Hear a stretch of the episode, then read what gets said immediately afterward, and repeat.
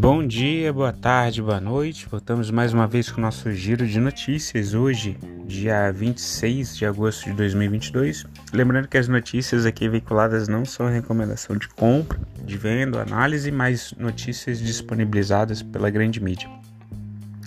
A Austrália está com uma alta de 0,79, Japão uma alta de 0,57, a China uma queda de 0,37, a Europa, o estoque 600, uma queda de 0,05. A Inglaterra, o FTSE 100, uma alta de 0,03. Estados Unidos fechou com uma alta de 1,41. E o Brasil, uma alta de 0,56. A gente chegou ali em 113.532 uh, pontos. No dólar, o dólar teve uma alta de 0,02, está em R$ 5,11 lateralizou ali um pouquinho depois de, de correção mais forte.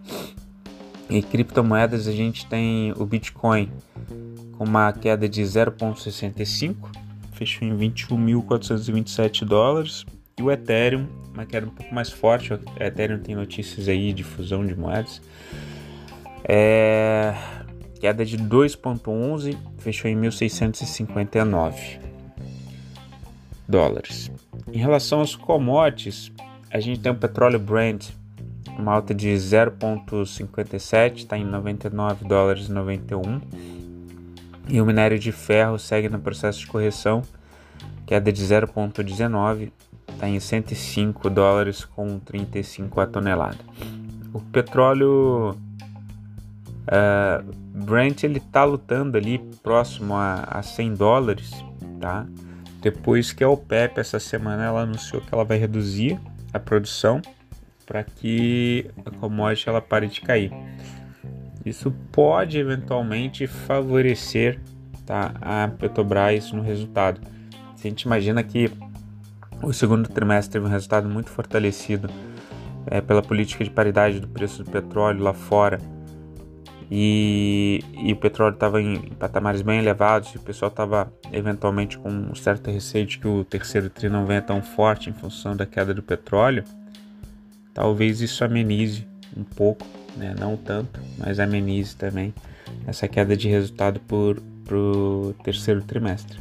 Em relação às mineradoras, elas sobem tá? mundialmente ali segundo a Bloomberg à medida com que os preços do minério de ferro, cobre e outros metais industriais eles se recuperam tá? após o anúncio da China do pacote de investimento de 145 bi aproximadamente. Inicialmente eles tinham anunciado 75 bi né, dólares é, para investir na indústria. Esse governo tem essa pegada um pouco mais intervencionista uh, e eles partiriam para investimentos mais focados em infraestrutura. A China que tem eleição agora também em outubro e eles estão enfrentando ali um, uma desaceleração econômica forte, né, com vários pequenos empresários quebraram durante a pandemia, durante as, os lockdowns que eles fizeram de forma mais intensificada. E até o pessoal se questiona se isso não foi até uma estratégia do Partido Comunista para é, aumentar o número de mão de obra tendo em vista que a mão de obra na China ela também está inflacionada, né? já estão na terceira geração de pessoas que vieram do campo.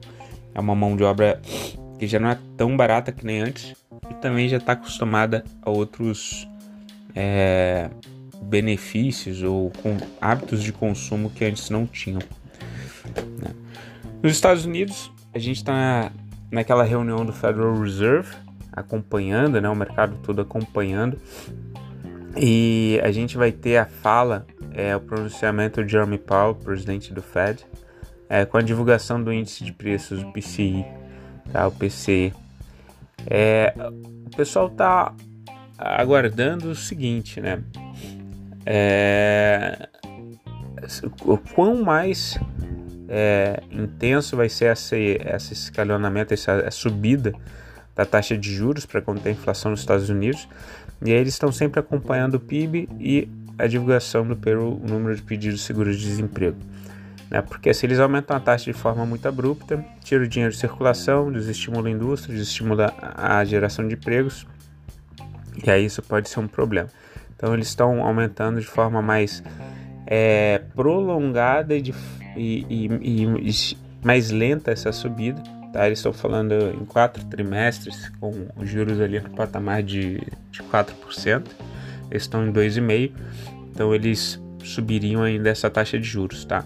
Um fato relevante para essa equação é que uma nova leitura ali do produto interno bruto do PIB dos Estados Unidos, tá? Ele continua encolhendo, tecnicamente eles estão em recessão, tá? Encolheu, mas encolheu menos do que o esperado. O dado caiu 0,6% no segundo trimestre. Tá? Além disso, o número de pedidos de seguro-desemprego na última semana veio abaixo do esperado. E sendo que duas semanas atrás veio o dobro é, de geração de, de empregos. Né? Então, esses, é, a gente tem o PIB informando que eles não podem aumentar muito forte porque é, eles estão desacelerando, apesar de ter vindo abaixo do esperado. Tá? E eles têm a geração de emprego, sim, está sendo gerado emprego, é, tem menos pedidos de seguro de desemprego do que o esperado. Então isso pode levar a aumento de juros um, um pouco é, mais forte para almejando esses 4% aí. Na Europa, a bolsa de valores elas operam majoritariamente em queda, tá? Com os investidores ali preocupados com a crise energética que assola o continente. A inflação na região segue em alta, tá? Pressionada principalmente pelos custos de energia e dos alimentos. E o risco de recessão na zona do euro é muito forte. A gente vê que a inflação no Reino Unido chegou a dois dígitos. Eles estão com problemas de fornecimento de energia. A Rússia está cortando a parte do, do fornecimento para eles. A energia nunca teve tão cara na Europa, então uma energia cara representa também um custo alto de produção. E custo alto de produção indica menos saída dos produtos, é, menos venda, né? E provavelmente isso deve afetar o, o PIB na Europa. Na Ásia, as bolsas de valores elas fecharam majoritariamente em alta, acompanhando os mercados norte-americanos tá? E a China foi exceção, tá? Ela fechou no vermelho. É, pessoal esperando é, que esse plano de incentivo que eles chegaram a detalhar um pouco a semana, elas venha se concretizar de fato, né? É, uma coisa que afetou também bastante essa semana, principalmente as empresas de tecnologia, é que a continuidade de conflito ali entre Taiwan e China, isso possa vir a afetar a produção de componentes eletrônicos, então as empresas de, de, de ligadas à tecnologia elas tiveram um certo recuo com o pessoal projetando menos produção à frente. Tá? E tivemos algumas movimentações no mercado também durante a semana, que foi a, a Apple anunciando que o iPhone 14 vai ser produzido na Índia, não mais na China. Em relação a notícias corporativas, a gente tem o Itaú, o Itaú aprovou o programa de recompra de até 75 milhões de ações preferenciais. Tá? Geralmente uma empresa quando ela aprova uma recompra é porque ela acha que o preço está barato, que ela deve vir lucrar mais. A Lavi, a Lavi de construção de alto padrão, é, ligada também ao pessoal da mesma família do pessoal da Cirela, eles aprovaram a distribuição de 600 milhões em dividendos tá? equivalente a 30 centavos por ação. DataX é dia 31 do 8. A PDGR3, o fundo VKR, reduziu a posição acionária da, PD, da PDG de 46% para 44%. A PetroRio, a Prio 3, informou ontem que foi retomada a produção do, no campo de Frade, na Bacia de Campos, que tinha sido suspensa no dia 15 de agosto. E a gente tem a Vale. É, os estoques de minério de ferro da China nos principais postos caíram 0,5%, tá, para 138,16 milhões de toneladas.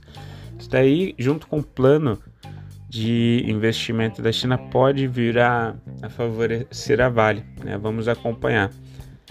Em relação ao IFIX, o IFIX segue numa pernada de alta, né? Com o pessoal entrou ali com os preços sobre VPA de vários fundos imobiliários de tijolo muito descontados e o pessoal é projetando que a gente deve ter umas reduções de taxa à frente aqui no Brasil. E o boi gordo com o dólar caindo, deixando o nosso produto mais, menos competitivo no mercado externo. O boi gordo teve uma queda de 0,39, fechando em 305 reais arroba. Em relação à posição dos estrangeiros no mini índice, é, eles estão lá com 138 mil contratos no mini índice na ponta compradora contra 4.367 do mini dólar. Geralmente, nesse cenário que a gente vem batendo, é que eles levam a bolsa para cima. Eles estavam comprados no mercado à vista, compram o mini índice e eles só vendem o um mini índice lá na frente, né? É, isso gera um movimento de alta. Então, eu não gosto de operar vendido quando eles são mais comprados no mini índice do que no mini dólar. E geralmente a gente vê uns quizzes de vendidos, tá? O pessoal abre e venda e aí eles fingem, deixam um martelo o mercado tenta jogar para baixo porque já esticou demais e, e, aí de repente leva até o stop do pessoal lá em cima e aí o preço dá uma corrida para cima, né? Pessoal, fico por aqui. Desejo vocês ali um excelente fim de semana. Qualquer coisa, entre em contato, tá bom? Beijos, tchau, foi.